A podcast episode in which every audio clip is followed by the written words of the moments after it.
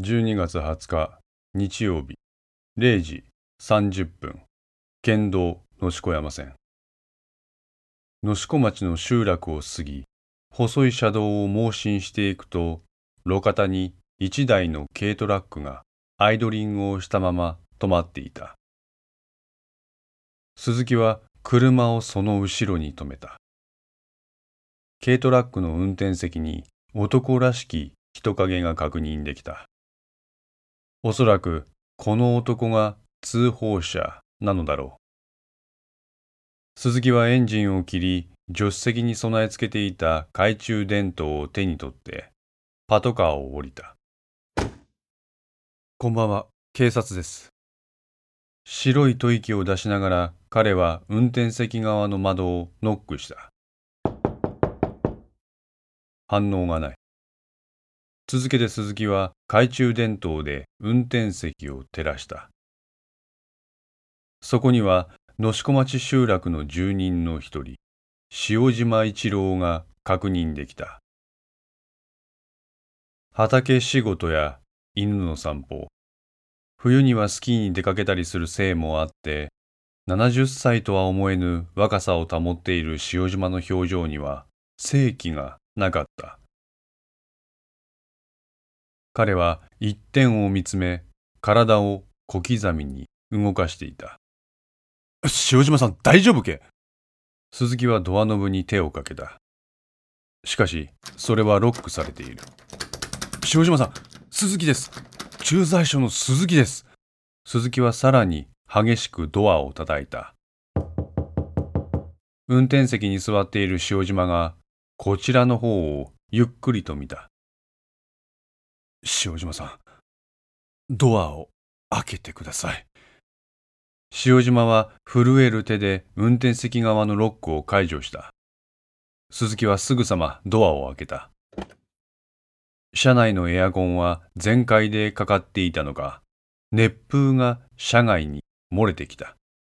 しかし、そのような温度にもかかわらず、塩島の震えは止まらない。ただごとではない。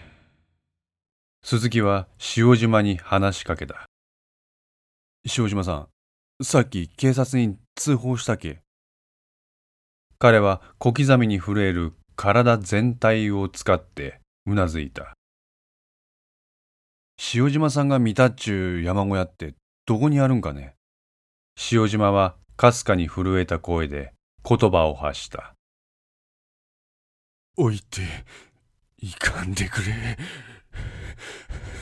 両手で顔を覆い、極寒の地に全裸で放り出されたかのごとく、体を大きく震えさせた。この男は凄まじい恐怖に襲われていて、とても冷静に物事を話せる状況にいない。こんな状態なのによく警察に通報したな。ひとまず彼に安心感を与え、現在最低限聞かなければならないことだけを聞き出そう。そう鈴木は判断した。塩島さん、大丈夫や。もうちょっとしたら本部から応援くっさかい。心配せんでもいいよ。塩島は自分の顔を覆っている指の隙間から鈴木を見た。んで、その小屋って、こっからどうやって行けばいいんけ？応援来たら確認しに行くさかい。塩島は未だ震える右手で持って暗闇を指した。彼が指さす先の舗装されていない濡れた地面にはタイヤ痕が残っていた。その土の生々しさから推察して、塩島が自分の車でこの先にあると思われる小屋へ言ったのだろう。うーん、そっか。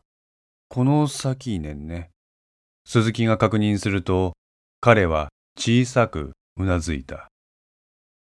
こっからその小屋までだいぶ時間かかっけ。塩島はわずかに首を振る。鈴木はパトカーに戻り、通信指令室へ無線をつないだ。こちら、野子駐在所の鈴木です。たった今、通報者と接触。通報者はひどく怯えている様子。応援が到着次第、通報者の保護と同時に現場に向かいたい。了解。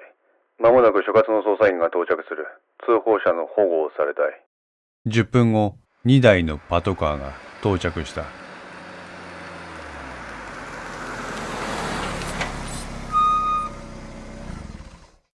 1台につき2名の合計4名の応援だ。お疲れ様です。北署の刑事課警部補の岡田です。捜査員の一人が鈴木の方へ寄ってきて敬礼をした。鈴木も答えるように敬礼し、挨拶をする。野志子駐在所巡査部長の鈴木です。現場がどこなんかは聞き出しましたが、通報者がひどく怯えてます。